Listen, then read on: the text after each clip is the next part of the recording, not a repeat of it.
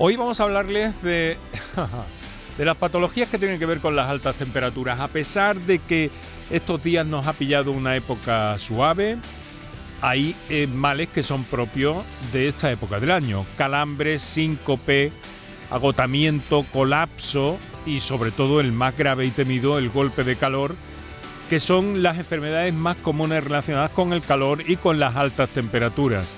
Debemos actuar, por tanto, rápidamente cuando esto se presenta, pero debemos sobre todo también, y aquí se lo hago llegar, prevenir.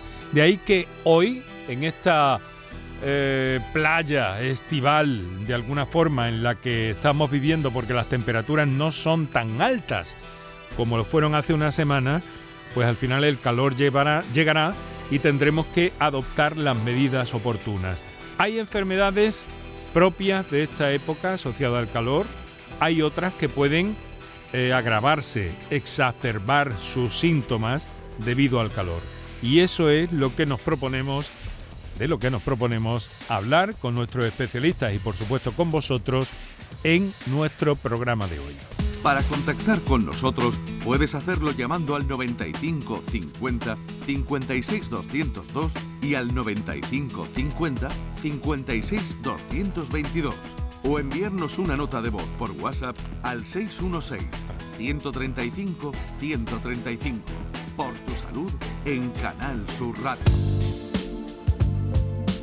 Son las 6 de la tarde y 9 minutos en este momento y para este encuentro eh, pues hemos invitado a dos profesionales, compañeros además en su trabajo y a quien ustedes, uno de ellos, conocen bien, doctor Juan Sergio Fernández. Muy buenas tardes. Hola, buenas tardes Enrique, encantado nuevamente de estar contigo y con todos los oyentes. Por última, por última vez en esta temporada, Juan Sergio, aunque espero que volvamos a, encontrarnos. Seguro que sí, por mí no quedará. le recuerdo, le recuerdo a los oyentes que el doctor Juan Sergio Fernández es especialista de familia en el Centro de Salud de Armilla y que hemos convenido, pues bueno, por, por, mm, por tenerle en este último día de formato normal del programa, mañana ya saben que estaremos con el ámbito científico. Por cierto, les adelanto que eh, con el responsable de investigación en, en Andalucía para que nos apunte algunos datos que hemos considerado que son interesantes divulgar. Pero hoy hemos querido estar contigo, Juan Sergio, y hablar del calor, de la calor, o en Granada, ¿cómo se dice? ¿El calor? ¿La calor?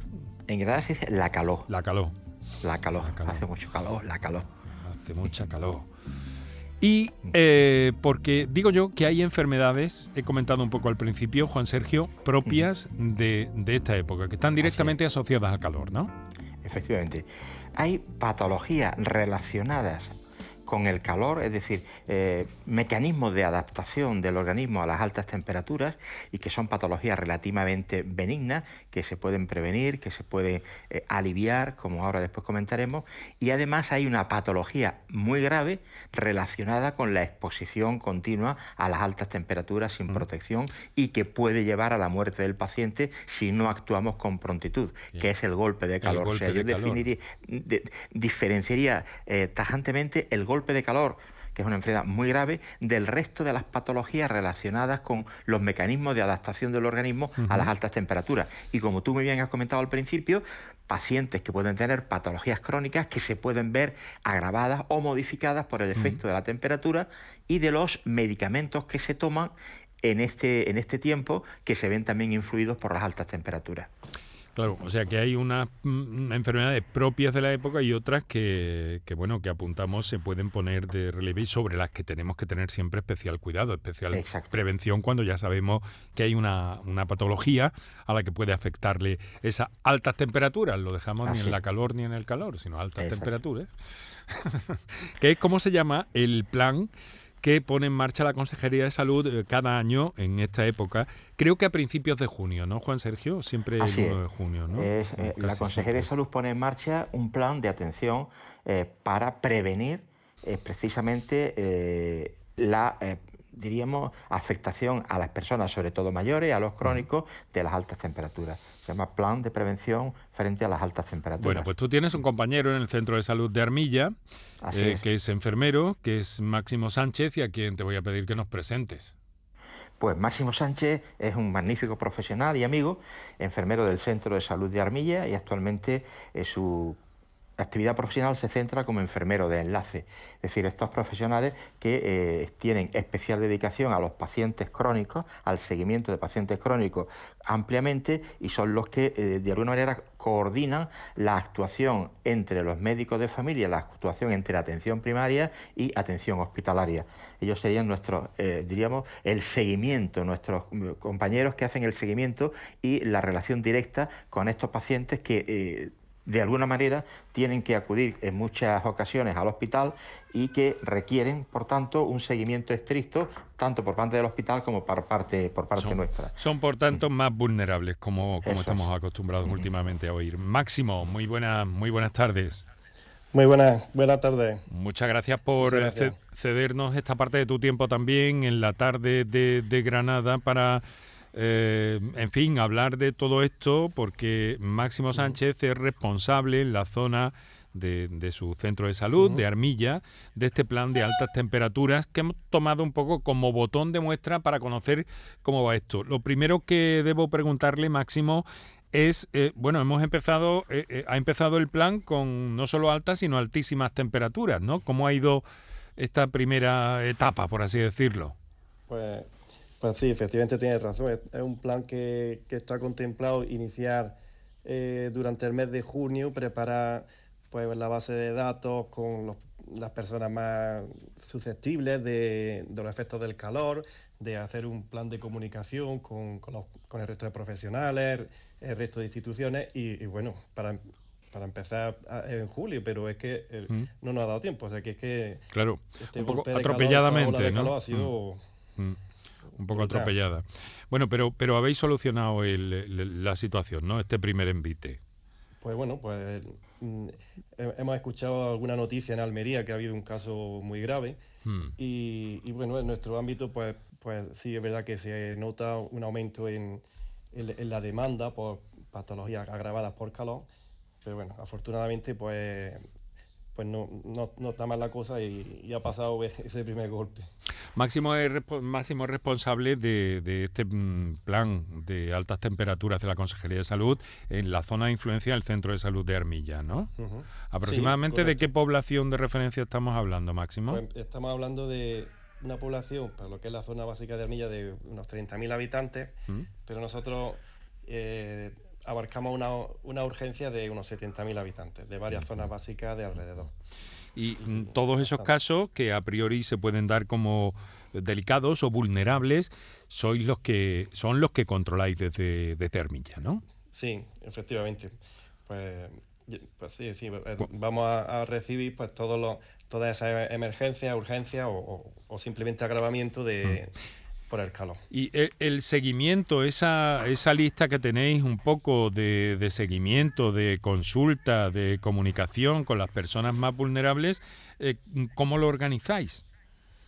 Bueno, pues, pues cada, cada cupo, médico y enfermero, mm, pues deben de conocer a su población y, y seleccionar y tener localizado para las personas más vulnerables. Hablamos de personas mayores, personas con patologías, también lactantes, o, personas que toman mucha medicación, medicación que, afecta, se afecta con la calor o que deprime el sistema nervioso. Y también pues personas que tienen situación de, poca habitabilidad, donde el calor le afecta mucho en, los domicilios. Y eso pues hay, un sistema a nivel eh, Andalucía pues que cuando hay cuando las temperaturas están muy altas, pues, pues se les llama a la casa o hacemos una, educación activa, hacemos llamadas, vemos cómo están, les recordamos las medidas que deben de tomar, que se hidraten. Y esto pues lo hace cada médico, cada enfermero con su cupo. Debe, debe de conocer a su paciente, su población más vulnerable. Eh, Juan Sergio, eh, el control y la verificación de todos estos casos, eh, vamos a ir profundizando un poco en eso en, los próximos, en los próximos minutos. Vamos a intentar conocer y vamos sobre todo a hacer llegar a nuestros, a nuestros oyentes eh, que a pesar de que, mm, de que, bueno, de que esta situación es tan real como, como todos sabemos y como nos la habéis descrito y demás, pero que hay mm, de alguna forma algunas medidas preventivas que podemos ir adelantando, ¿no? Bueno, Eh, en primer lugar, eh, lo que hemos de decir para toda la población en general, en primer lugar, es que eh, el calor produce unos mecanismos de adaptación del organismo. Y para prevenir esas posibles afectaciones como consecuencia de las altas temperaturas, lo primero que hay que hacer es evitar el calor prolongado en la eh, evidentemente en las, horas de máxima, de intensidad, eh, entre las 12 de la mañana, las 5 de la tarde, no exponerse al sol, no exponerse a las altas temperaturas eh, de forma directa, eso en primer lugar. Si tenemos que hacerlo, hay que hacerlo siempre buscando la sombra, con una ropa ligera, amplia, con una ropa clara, si es blanca mejor, porque todos sabemos que eh, la ropa clara eh, repele, diríamos que los rayos solares son repelidos por la, por las ropas claras y por la ropa blanca, y que la ropa oscura y sobre todo la negra lo que hace es que absorbe todas las radiaciones solares y aumenta la temperatura. Hay que hidratarse adecuadamente, hay que beber líquidos en abundancia, sobre todo si se suda mucho. Podemos llegar a perder en el organismo ojo, hasta 8 litros de líquido por parte eh, de la piel, por parte de la sudoración. Eso nos obliga a estar bebiendo agua permanentemente si estamos expuestos al sol a las altas temperaturas. El no beber agua suficientemente, la sudoración produce uno de los cuadros que tú has descrito al principio y que después podremos, eh, podremos comentar más ampliamente, que son los calambres producidos por el calor. Esos calambres musculares están en relación con la pérdida de agua y de sodio, de electrolitos que acompañan la sudoración. Eh, por, eso, por eso es cuando llamáis mucho la, atención, las personas mayores tienen que beber aunque no tengan sensación de sed, ¿no? Necesariamente. la pérdida de, agua y de electrolitos y de, sal por parte de, la piel cuando sudamos se nota si nos cae una gota de sudor dentro del ojo es irritante.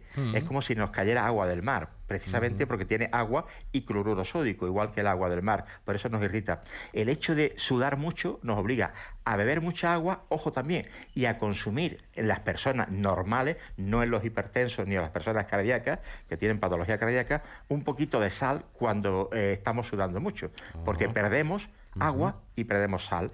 Y para evitar esos calambres musculares asociados a la, a la sudoración excesiva, debemos reponerlos con agua y sal. Eso en primer lugar. Después tenemos otro tipo de patologías que si quieres vamos comentando. Vamos, a ir comentando, pero vamos a hacerlo además recordando a nuestros oyentes qué líneas tienen para intervenir, qué duda tienen con esto de las altas temperaturas, la calor. Eh, que mm, bueno, que tenemos que ser realistas, aunque estemos pasando un momento valle, pero esas altas temperaturas van a llegar y nos gustaría estar lo más prevenido posible. Por eso hemos convocado al doctor Juan Sergio Fernández y a Máximo Sánchez, enfermero y responsable en su zona de cobertura en torno a una población de 70.000 personas, nos ha dicho, en este plan de altas temperaturas de la Consejería de Salud. Así que vamos a hacer una cosa, recordamos a los oyentes cualquier duda que tengan a este propósito, cualquier experiencia que quieran hacernos llegar, tienen las líneas de participación en el programa abiertas, ahora las recordamos, y damos también un par de minutos para nuestros anunciantes. Para contactar con nosotros puedes hacerlo llamando al 95 50 56 202 y al 95 50 56 222 o enviarnos una nota de voz por WhatsApp al 616 135 135 por tu salud en Canal Sur Radio. Las mañanas del fin de semana son para ti, con Andalucía en la radio, con toda la luz, el talento y la alegría de nuestra tierra, con nuestra historia, cine, flamenco y toda la actualidad del fin de semana. Días de Andalucía, con Domi del Postigo, los sábados y domingos desde las 9 de la mañana. Quédate en Canal Sur Radio, la radio de Andalucía. Canal Sur Sevilla ¿Buscas una fibra óptica que te dé más? Telecable Andalucía es tu operador local de confianza. Telecable. Fibra de 300 megasimétricos por solo 14,90 euros al mes y línea ilimitada de 24 gigas por 10,90. Contrata en Telecable Andalucía. Somos punto de venta oficial de Xiaomi. Telecable Andalucía. Conecta con lo que realmente importa. Yo ya no pago por mi consumo y digo chao, digo chao, digo chao, chao, chao, a tú lo mismo.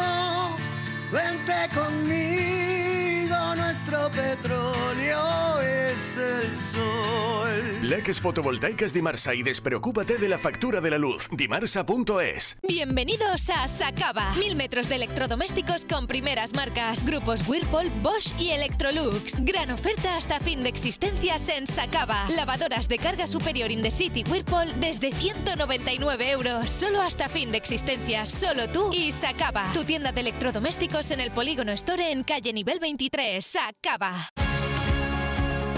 Ven a disfrutar comprando en Triana. En la Asociación de Comerciantes de Triana trabajamos para ofrecerte los mejores productos y servicios. Ven a disfrutar comprando en Triana. Promueve Asociación de Comerciantes de Triana. Financia Junta de Andalucía. Para contactar con nosotros puedes hacerlo llamando al 95 50 56 202 y al 95 50 56 222 o enviarnos una nota de voz por WhatsApp al 616 135 135 por tu salud en Canal Sur Radio. Altas temperaturas, eh, patologías asociadas, patologías que pueden eh, agravarse con la llegada de las altas temperaturas, que ya llegaron, que nos están dando un descanso, pero que mm, tenemos que ser realistas, nos seguirán acompañando a lo largo de todo el verano que tenemos por delante. Prevención de esas patologías más frecuentes ante las altas temperaturas del verano es lo que eh, el argumento que tenemos hoy en el programa y con vuestra participación para cualquier asunto que, que que se os antoje preguntar. Yo sé que todos sabemos lo que es el calor, todos sabemos cómo nos afecta individualmente. Por cierto, algunas personas de un modo distinto que a otras. Ahora le voy a preguntar a Juan Sergio sobre eso.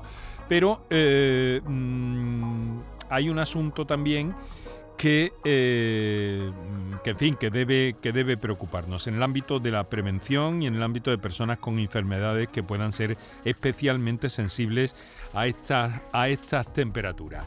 Eh, son las 6 y 25 de la tarde, entramos en la segunda zona de nuestro programa eh, quiero saludar aquí a esos oyentes que nos escuchan durante la redifusión de este espacio en la madrugada de la radio, a todos aquellos que lo hacen también a través de la plataforma canalsur.es o Canal Sur Más y en la aplicación de la radio Canal Sur Radio para los teléfonos inteligentes, para todos los tipos eh, posibles. Hay una descarga y eso te permite acceder a cualquier audio de esta marca, Canal Sur Radio, en cualquier parte del mundo y a cualquier hora del día o de la noche. Estamos también en redes sociales, arroba por tu salud CSR y eh, en facebook.com barra por tu salud. Juan Sergio, eh, hay una cosa, ¿no? Eh, ¿Por qué las personas percibimos el calor de forma distinta? Bueno, parece una obviedad, ¿no? Cada uno, cada uno. Efectivamente. Dice el dicho popular. Cada uno, cada uno. cada uno, pero... Lo que se llama una idiosincrasia especial con respecto a la percepción de la temperatura, tanto del calor como del frío. Es decir, hay personas eh, que el calor les afecta más y toleran mucho mejor el frío, y justo al contrario, hay personas que el frío lo toleran muy bien y el calor mal. Pero eso es la, diríamos, idiosincrasia personal de cada uno. Sí, pero, pero eso tiene una base fisiológica, ¿no? La base fisiológica son los mecanismos de adaptación a las temperaturas. Es decir, que cuando hace calor, pues lógicamente nuestro organismo responde a la alta temperatura con un termostato, entre comillas, que, disponemos dentro de nuestro cuerpo y pone en marcha pues, procesos de adaptación, entre otros, pues, por ejemplo, pone en marcha lo que se llama la vasodilatación eh, sanguínea, tanto a nivel arterial como a nivel venoso. A nivel arterial, esa vasodilatación lo que hace es que el paso de la sangre por las arterias y las arteriolas que hay debajo de la piel es más lento, las arteriolas, las arterias se abren ese paso más lento y, de un, con unas arterias más abiertas por debajo de la piel, lo que hace es aumentar la superficie de exposición de la sangre a la piel para que en esa eh, mayor superficie de exposición haya mayor pérdida de calor por parte del organismo y la temperatura interna no suba.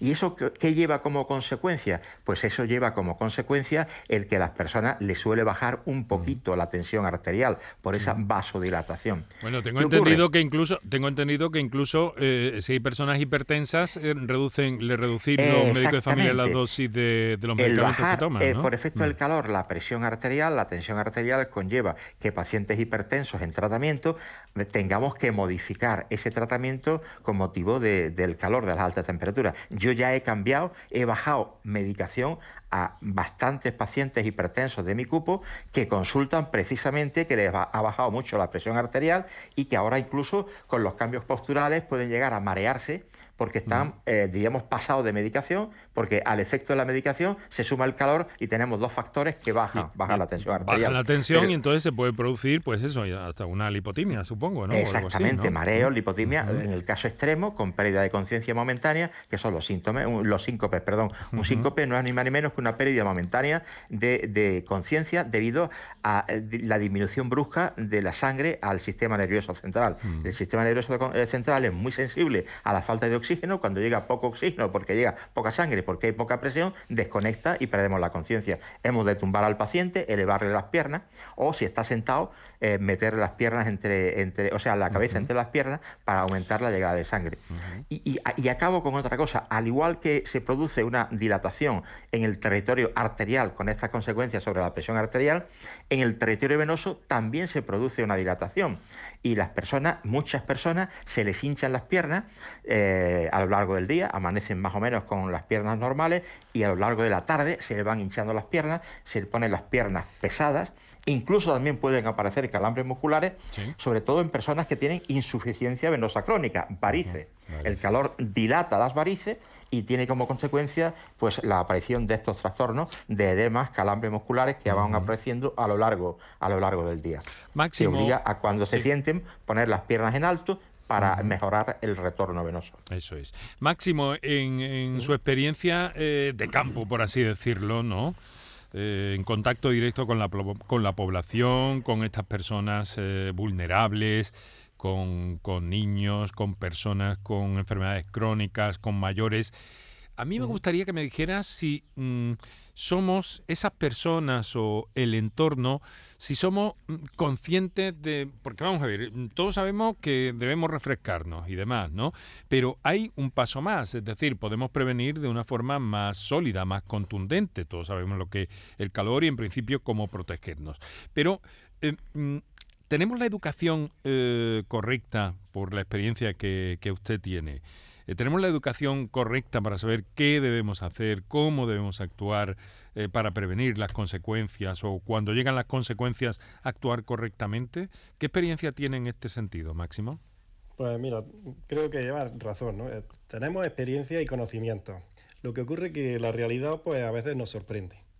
Y aquí el sentido común funciona bien, pero a veces se nos escapa, porque muchas hace poco estábamos en un aviso y, estaban a mediodía, en vez de tomando cosas frescas, pues comiéndose un potaje caliente, con lo cual estaban sudando allí, pues claro. Y, ejemplos como estos, pues, pues van con ropa ajustada o, conductas que no, que no son propias de, para combatir el calor. y, y, en eso, ¿qué tenemos que resumir? Pues que tenemos que seguir apostando pues, por difundir consejos básicos, por recordar las medidas y porque a veces pecamos de confiado y, nos sorprende el calor, por, no tomar estas medidas al pie de la letra. Claro, un potaje con 40 grados máximo. Mm, pues sí, a veces o, bebidas calientes o o, eso, ya, mm. digo, pues no ir, y no ir con la cabeza cubierta, o eh, bueno, luego hay una teoría que dice que ciertas bebidas calientes no, nos hacen mimetizarnos con el, con el ambiente, pero no sé yo esta teoría, ahora, ahora nos la contáis, porque, porque vamos a recordar los teléfonos eh, para intervenir en el programa y vamos a escuchar un WhatsApp que tenemos pendiente ahí, una nota de voz. Al 616-135-135 o los teléfonos de participación directa 955-056-202 y 955-056-222. Vamos a escuchar esa nota de voz. Kiko. Buenas tardes, Enrique. Buenas tardes, Juan Sergio. Soy un paciente suyo de, del ambulatorio de Mella. Soy su tocayo Sergio. Ah. Eh, quería preguntarle una cosilla. Eh, cuando llega este tiempo mm, se me seca mucho la boca y tengo mucha necesidad de agua sin necesidad de tener sed ni de pasar calor. ¿Eso se debe a alguna cosa en concreto o simplemente porque llega la época del calor y, demás? Un abrazo. Interesante, muy interesante. Juan Sergio, tu, tu paciente le ha Pues, reconocido, ¿no? Aprovecho para saludar a Sergio, mi paciente, Sí. que sé perfectamente quién es, y te diré, Enrique, Dime. que el programa es oído mucho más de lo que nosotros nos imaginamos. No, no, no, no Mm. falta el día en el que algún paciente me diga, no Juan, le he oído esta noche, esta madrugada, sobre todo los pacientes muy mayores, o le oigo las tardes que habla usted. O sea que eh, somos oídos con asiduidad. Bueno, yo- yo y que- afortunadamente yo para mí, que por los pacientes a los que, que- a los que quiero, y me consta que la mayoría de ellos también me tienen, me tienen aprecio. Y el aprecio es mutuo después de 15 años ya trabajando en el Centro de Salud de Armilla. Pues le digo a Sergio, a mi tocayo, que efectivamente el calor pone en marcha mecanismos de adaptación, que es ni más ni menos lo que hemos comentado antes, la dilatación de los vasos arteriales, baja un poquito la presión arterial y si además suda- sudamos, la pérdida de sudor puede conllevar una pérdida de líquidos importante. Pero aún sin sudar, la bajada de la presión arterial nos obliga a beber líquido para mantener los vasos sanguíneos con la presión adecuada. Y ya digo, si además sudamos, hemos de reponer la cantidad de líquido que puede llegar en casos extremos hasta los 8 litros de pérdida de, de líquido. Si estamos sudando, la, la sed es tan intensa que nos obliga necesariamente a beber agua, porque Sí. el organismo ha de mantener la cantidad de agua y de electrolitos necesarios. Y como comentaba antes, si sudamos mucho, no solo beber agua, es beber agua con un poco de sal. Por eso están tan buenos los gazpachos frescos en la época de verano. Las ensaladas a las que le echamos sal, vinagre, aceite y sobre todo las ensaladas que llevan gran cantidad de la verdura, gran, gran cantidad de agua, a través de la verdura tomamos agua y con la sal que la condimentamos ingerimos la sal necesaria que perdemos. O sea que la sed que se produce en verano es la consecuencia lógica, la respuesta del organismo para adaptarnos a la alta temperatura y mantener lo que llamamos la homeostasis interna, que es el equilibrio de todas las constantes dentro del funcionamiento interno para mantener la vida con calidad. Pero Juan, me gustaría eh, mm, concretar algo en torno a esa sequedad de, de garganta que, que Sergio nos manifestaba. La, ¿no? la Que es sequedad de algo garganta, ni más ni menos, pues, hay otro problema añadido. Muchas veces se nos seca la garganta, no solo en verano, sino también en invierno, porque el aire pasa directamente del exterior a nuestro aparato respiratorio a través de la boca. Y el aire no debe pasar a través de la boca, el aire debe pasar a través de la nariz, que la nariz tiene varias funciones, entre otras, depurar el aire que entra, depurarlo de las partículas groseras que puede llevar el aire y sobre todo humidificar ese aire que ha de pasar a los bronquios y de los bronquios a los pulmones, humidificarlo para que entre con la humedad adecuada. Por eso las personas roncadoras de noche significa que directamente el aire obvia el paso de la nariz, no se humidifica, pasa directamente a los pulmones a través de la boca, Ah, reseca la mucosa de la garganta, la irrita, ese, ese aire tan reseco irrita la garganta, produce sequedad en las mucosas, tos y, y sobre todo cuando uno ronca es que está metiendo aire a presión por la garganta, con lo cual el efecto directo sobre la faringe es mayor. Yo recomiendo en muchos casos a mis pacientes roncadores, primero que pierdan peso, que eso le evita los ronquidos, y en segundo lugar que pongan un contenedor con agua en la Sí. habitación Eh, para esto aumentar la humedad ¿no? del ambiente. Es efectivo, ¿no? Es efectivo, es realmente efectivo. Y en invierno igual, en invierno un, un- un aparato, eh, o sea, un, un contenedor de agua y a veces con humidificador que, que le caliente un poquito el agua para que aumente la concentración de vapor de agua, porque en invierno la producción de vapor de agua es menor porque la temperatura es menor, con lo cual el agua se evapora menos en invierno que en verano. En verano no hace falta humidificarla porque la- ya la temperatura aumenta la, la- la evaporación del agua. He oído- Poner en invierno un humidificador para que el aire que penetra en los pulmones entre con la cantidad suficiente para irritar menos la, la mucosa faríngea. Bueno, o sea que entonces eh, no estaríamos ante, ante un, caso, un caso de apnea ni nada en principio, ¿no? Esta sequedad de garganta matinal que manifiesta Sergio. No estaríamos en un caso de apnea. La Eso como, es. como- como hemos comentado en un programa, Sí. es algo más. Es no solo roncar, sino hacer esas paradas respiratorias que se hacen después del ronquido. Es decir, está roncando intensamente, pero en un momento determinado el aparato respiratorio se para. Parece que se ha muerto, parece que no va a respirar más y al ratito recupera otra vez el ronquido. Vale. Esas paradas respiratorias en pacientes obesos, generalmente asociados a hipertensión, es lo que nos puede llevar a pensar en la apnea del sueño para estudiar este tipo de pacientes y ponerle el tratamiento adecuado. Muy bien, vamos a recordar los teléfonos para los oyentes. Para contactar con nosotros puedes hacerlo llamando al 95 50 56 202 y al 95 50 56 222 o enviarnos una nota de voz por WhatsApp al 616 135 135. Por tu salud en Canal Sur Radio. Pues así estamos situados a 22 minutos para las 7 de la tarde aquí Canal Sur Radio. Esto es por tu salud. Eh, voy a leeros, eh, querido Juan, eh, Máximo, un, un mensaje que, que, me ha llegado por vía escrita. Dice, para mí el aire acondicionado es una auténtica tortura porque me paso en el trabajo todo el tiempo con ronquera. Muchas gracias y muchas gracias por el programa y buenas tardes. El aire acondicionado puede, mm, puede ser un factor... A mí me afecta, Juan Sergio. Yo no sé si... Sí, hemos hablado de la susceptibilidad al calor y al frío, que eso es personal, eso es intransferible. Nacemos como nacemos, con una información genética, incluso para, hasta para esto, para la adaptación a las temperaturas. Y como el oyente dice, y a ti te pasa, hay personas que estar inhalando o respirando aire a una temperatura superior o inferior a la normal, como el aire necesariamente entre por la boca, que es peor, o entre en primer lugar por la nariz, que es lo ideal, tiene que pasar por la garganta, hay esa susceptibilidad personal de que no todo el mundo lo torea de la misma manera.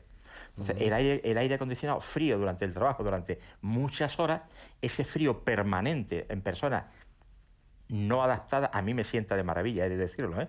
Yo entro a los pacientes a la consulta y me dicen muchos de ellos, ¿cómo puede estar aquí toda la mañana con tanto frío? Yo no tengo esa, esa sensación de frío nunca, todo lo contrario. En invierno el invierno me sienta magníficamente. Pocos días de invierno tengo yo frío.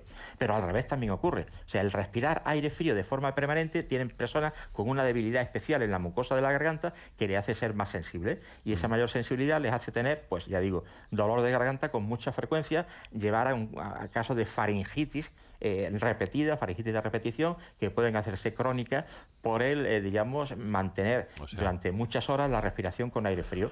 Estos pacientes yo les recomiendo que, mm. bueno, o suban la temperatura del aire, eso no siempre es posible en los ambientes laborales porque el aire es centralizado, o que se acerque a la ventana. El asunto no es nada baladí, ¿eh? por lo que veo. No, no, eh, además afecta a muchas personas y, en los ambientes laborales con poca solución, porque ya uno no lo puede regular para sí mismo, sino que viene de forma centralizada, es como cuando uno entra en los grandes almacenes y el cambio de temperatura es abismal.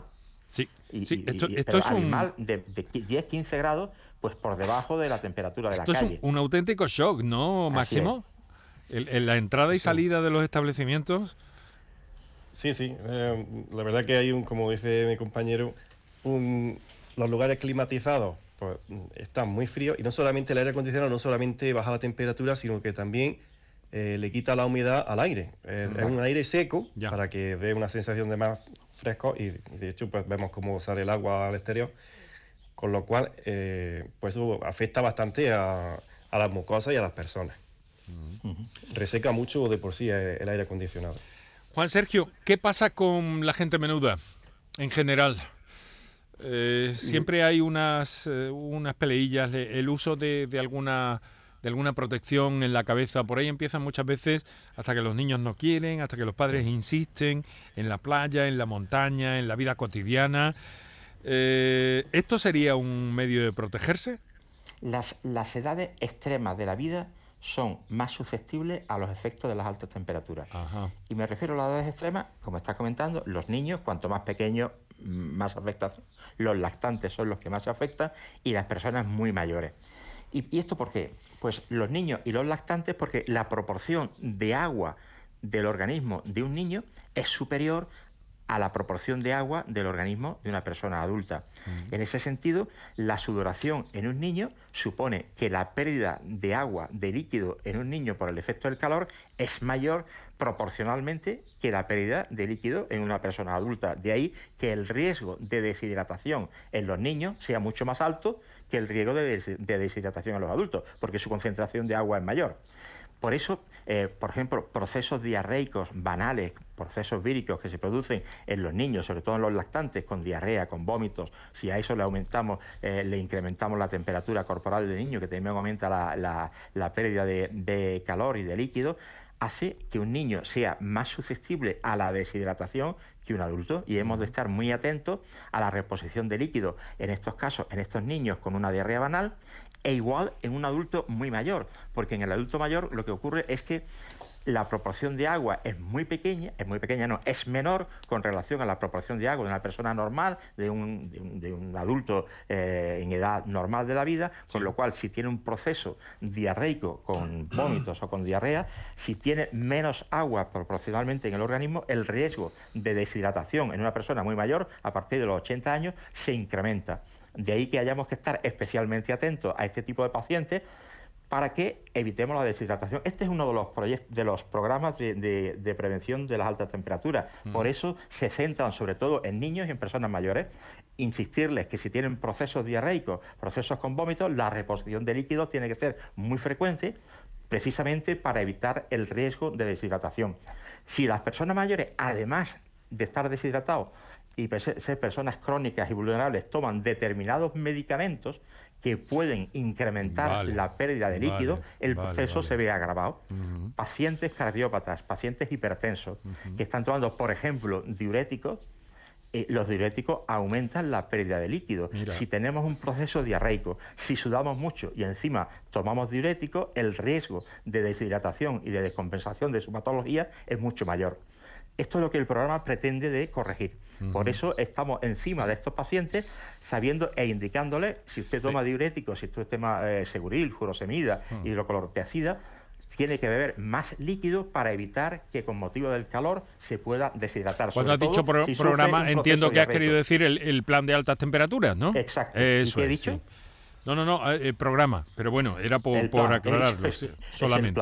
era por, matizarlo un poco, que nuestros oyentes lo entendieran bien, que no quedara ningún tipo de eh, duda. Estas edades mayores eh, extremas de la vida hay que, ya digo, no solo estar encima de ellos, aumentar la ingesta de líquidos, evitar las exposiciones continuas al sol, con los métodos más elementales. No salir en las horas de máxima exposición, si se sale ropa fresca, ropa clara, cabeza cubierta, hemos dicho muchas veces, la, sol, la piel tiene memoria tiene memoria y guarda la incidencia de rayos solares recibidos durante toda la vida. Y al cabo de los años, e, esa memoria de exposición al sol tiene sus consecuencias en la aparición de determinados tumores relacionados directamente con la radiación recibida a lo largo de toda la vida. Lo hemos hablado y lo hemos visto también específicamente aquí en el programa en ocasiones eh, que hemos dedicado todo el tema a eso y sobre lo que hay que insistir desde luego cada vez que se pueda. Eh, pero mira, tengo aquí, tengo aquí una notificación que me dice exactamente que buenas tardes, eh, muchas gracias por estar ahí. Y a mí, eh, más que agua con sal, como han dicho ustedes, me gusta tomar agua fresca, agua con limón. ¿Hago bien o, es aconsejable o no? Es absolutamente aconsejable. El incrementar la ingesta de líquidos es imprescindible. Pero lo de aumentar la ingesta de sal lo explico y lo repito, es sobre todo en aquellas personas que tienen sudoración excesiva. ¿Cuántas veces no vemos a pacientes o a personas por la calle que llevan eh, las axilas manchadas de, sudor, pero manchadas de sudor que le llega hasta el abdomen? Estas personas excesivamente eh, con excesiva sudoración son las que además de perder agua pierden mucha sal. En ellos es donde está recomendado cuando se suda mucho añadirle al líquido la ingesta de sal. En las demás personas que no son en absoluto eh, sudadores excesivos, la ingesta de líquido con limón, que es muy agradable, con limón, y eso mucho más agradable. Yo creo que la duda de agradabilísimo. No solo aumentamos la ingesta de agua, sino también de vitamina C, que es tan saludable para aumentar e incrementar la defensa de los Entonces no hay ningún desequilibrio electrolítico ahí, ¿no? Efectivamente. Personas que no sudan en excesivo no requieren la ingesta de sal. Ojo, personas hipertensas, personas cardiópatas el gazpacho con sal también estaría limitado. O sea, mm. que todo esto es relativo.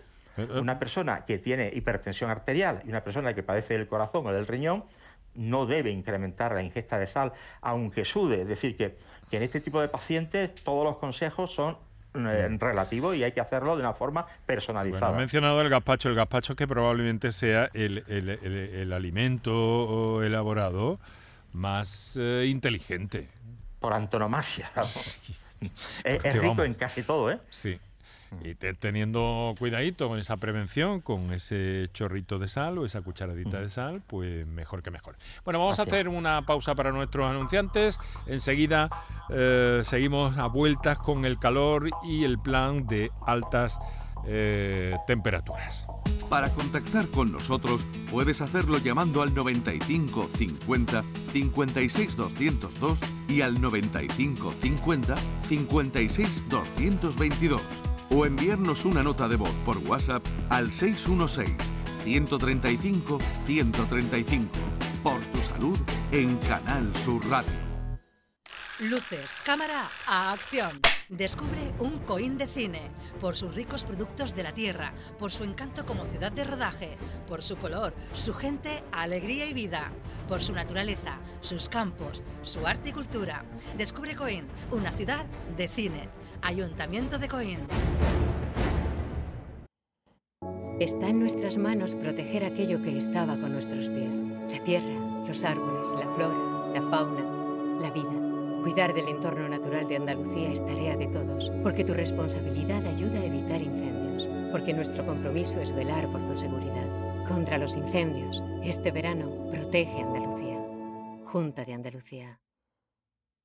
La tarde de Canal Sur Radio con Mariló Maldonado te invita a darle la bienvenida al verano de la forma más refrescante. Con muchas propuestas y los mejores planes y consejos para disfrutar de estos meses. La tarde de Canal Sur Radio con Mariló Maldonado da la bienvenida al verano con una edición especial fin de temporada. Este viernes desde las 3 de la tarde. Con el patrocinio de la Consejería de Turismo, Regeneración, Justicia y Administración Local. Junta de Andalucía. Gente de Andalucía te invita a conocer este sábado Coín, una de las joyas del Valle del Guadalhorce. Un destino lleno de sorpresas. Descubre la fiesta de la naranja, la romería, la semana de cine, unos paisajes fascinantes y un turismo interior y gastronómico que te asombrará. Gente de Andalucía. Este sábado desde las 11 de la mañana desde el Ayuntamiento de Coín, con la colaboración del Ayuntamiento de Coín. Para contactar con nosotros puedes hacerlo llamando al 95 50 56 202 y al 95 50 56 222 o enviarnos una nota de voz por WhatsApp al 616 135 135. Por tu salud en Canal Sur Radio. Aclimatación, acomodación a las calores, eh, que todavía, las calores todavía más, eh, más, más duro que la calor, incluso me parece a mí, ¿no, Manuel? Que me decías antes, la calor, la calor. Las calores ya, eso ya es el acabose.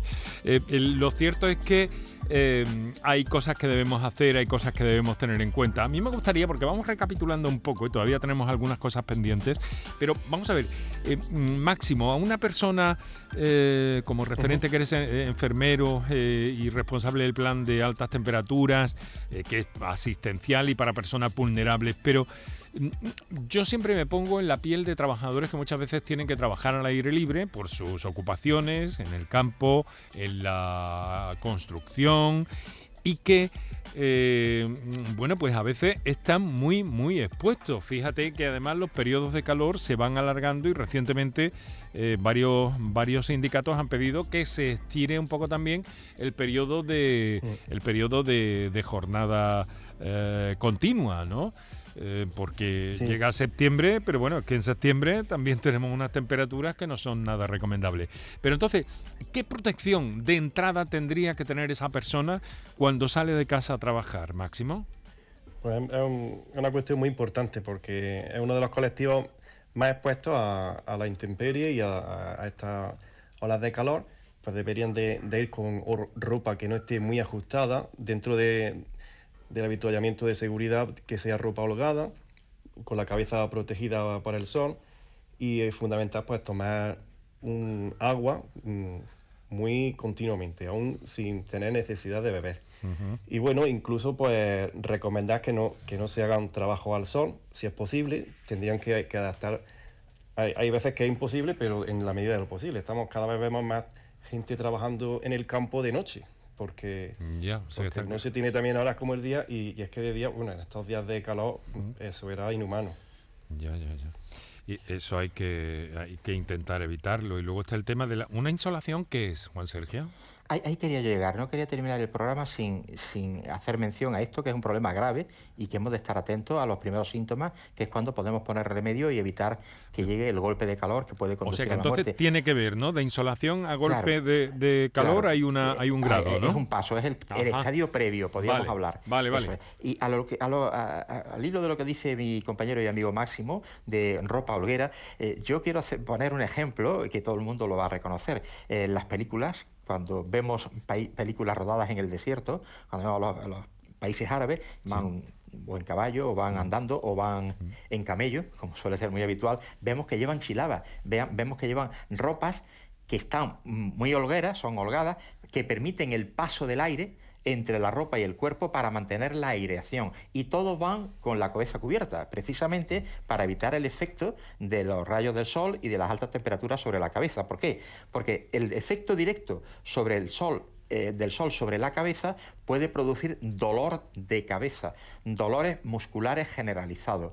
Entonces, una insolación que es insolación no es ni más ni menos que el haber estado durante varias horas expuesto al sol y a las altas temperaturas. El efecto directo del sol sobre la cabeza produce cefalea, dolor de cabeza y a la larga, si ese tiempo, si se alarga en el tiempo la exposición y sin tomar las medidas adecuadas, sin beber y sin estar protegido, el esfuerzo mantenido de estar trabajando al sol hace que también se produzca aumento de la temperatura por el trabajo muscular. Los músculos cuando trabajan generan calor, calor interno que se suma al calor exterior de los rayos solares. Entonces, claro, al, estar, al estar esas, esas túnicas, esas chilabas que has mencionado, que no se me vaya la idea, eh, digamos que más expuestas, pero permitiendo el paso de aire tal y cual, eso hace también que la propia autorregulación térmica del, del cuerpo se mejore, ¿no? Claro, ah. no vemos a nadie por el desierto con traje y corbata, porque eso impide la aireación del cuerpo. Ni con una camisetita de manga corta, porque tampoco funciona, ¿no? Ni camisetita pegada al cuerpo, tampoco mm. funciona. O sea que debe ser ropa, chilaba, eh, porque la cultura popular eh, hace que eh, las poblaciones expuestas a las altas temperaturas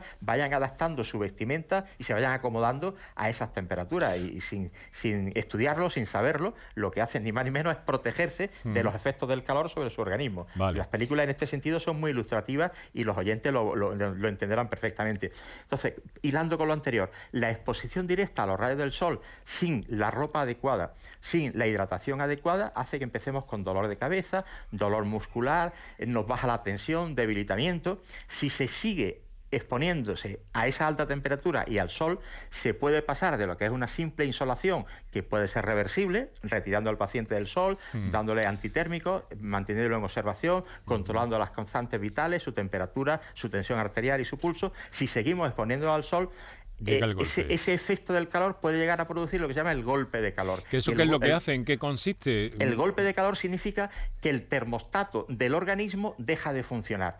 Por estar funcionando de manera excesiva para tratar de adaptarse de manera eh, continua y, durante mucho tiempo a la alta temperatura, ese termostato deja de funcionar.